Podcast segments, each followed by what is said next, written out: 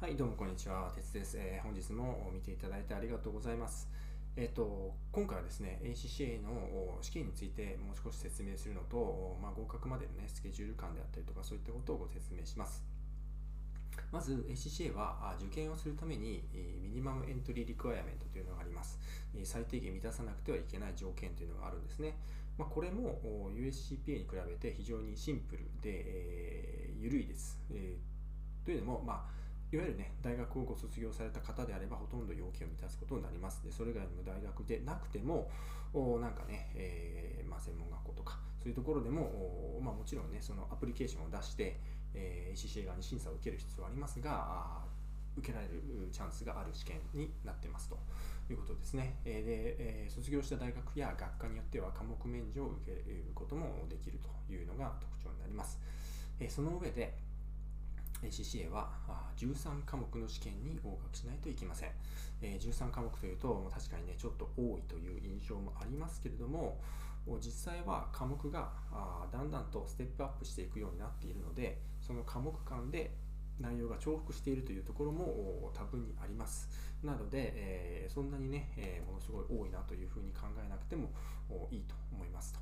で、まあ、大きく分けて考えると、入門の科目が3科目あって、えー基礎的な科目は6科目あってで最後応用の科目は4科目あるというイメージで、えーいいと思います。で最後の応用の科目はあ4科目のうち2科目っていうのはあ選択で、えー選べるようになっているということですね、まあ、この辺りのお話はあまたね、え後日ご説明していきたいと思います。で、えーなので、従って、えー入門の科目から徐々にステップアップしていくようなイメージの試験になっていますと。で、合格に対してですね、まあ、3年程度かかると言われ言われています。で、まあ、科目免除とかあったりとか、非常に頑張った人はもしかしたら2年ちょっとで、えー合格できる場合もあると思います。で、これね、日本の会計試験も結局ね、あのまあ、その年によりますけど、2年、3年かかります。えー米国会計士も、まあ、受かる方は、まあ、2年以上はかかるのが、まあ、平均的です。なので、まあ、それに比べてね、えー CCA 特別に長いと思う必要はございません。最初のうちは結構順調に受かっていくので、あのそんなに長くはかかりません。まあ、ご自身次第ですけれども、長くかける必要はないですということですね。というのも、合格点が100点満点中50点で合格をします。えー半分できれば合格するわけですね。なので、そこまで難しくないです。で、1科目あたりの合格率ですね、皆さんの合格率というのは、高いものだと85%近いものもあります。70%、60%というのも結構あります。えーまあ、平均的にはね50%で、まあ、50%をちょっとね下の科目っていうのもあるんですけれども、まあ、それぞれの合格難易度っていうのは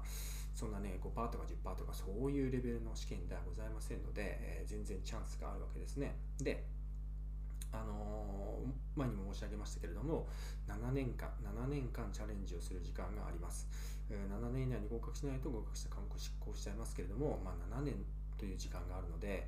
まあ、それぞれね皆さんのペースで勉強を進めていただけるということではないかと思いますね。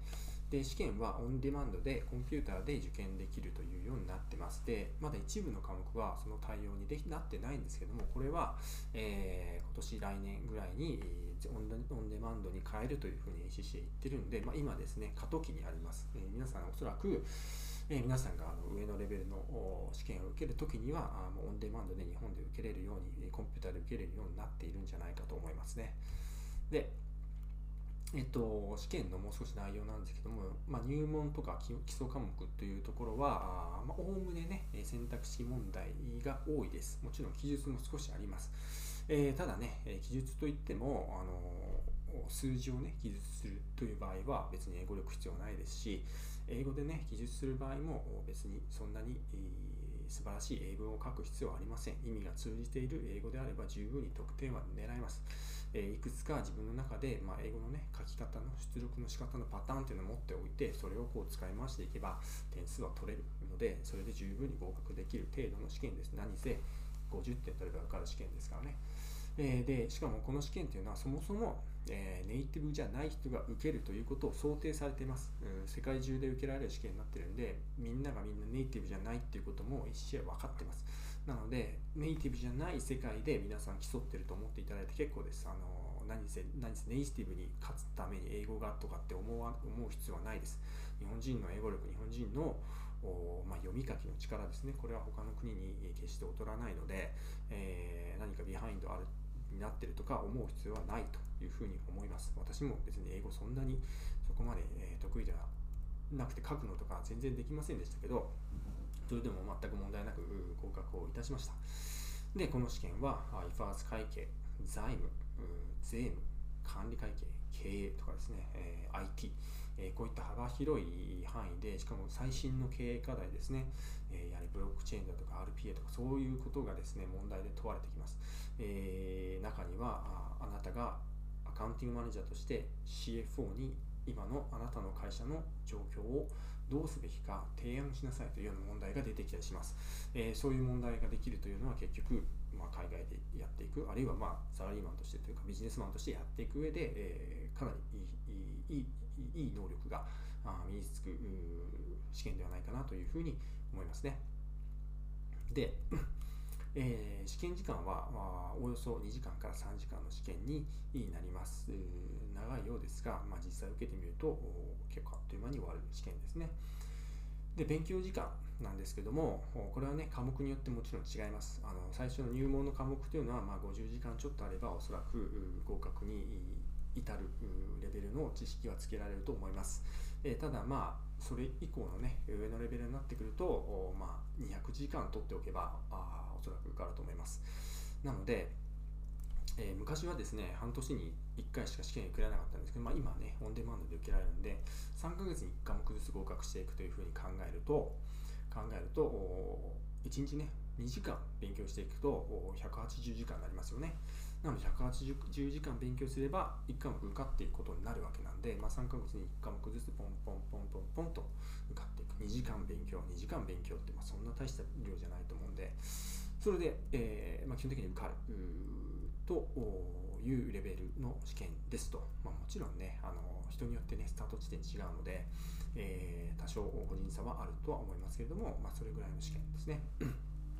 で、えー、まあ、貨物数は多いですけれども、まあ、US よりも途中で挫折する人が少なくて、えー、取り組みやすい試験だというふうに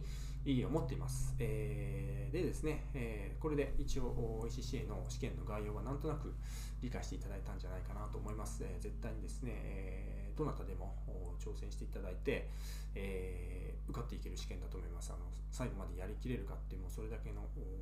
違いだと思います。でその中で絶対に実力のつく試験だと思いますので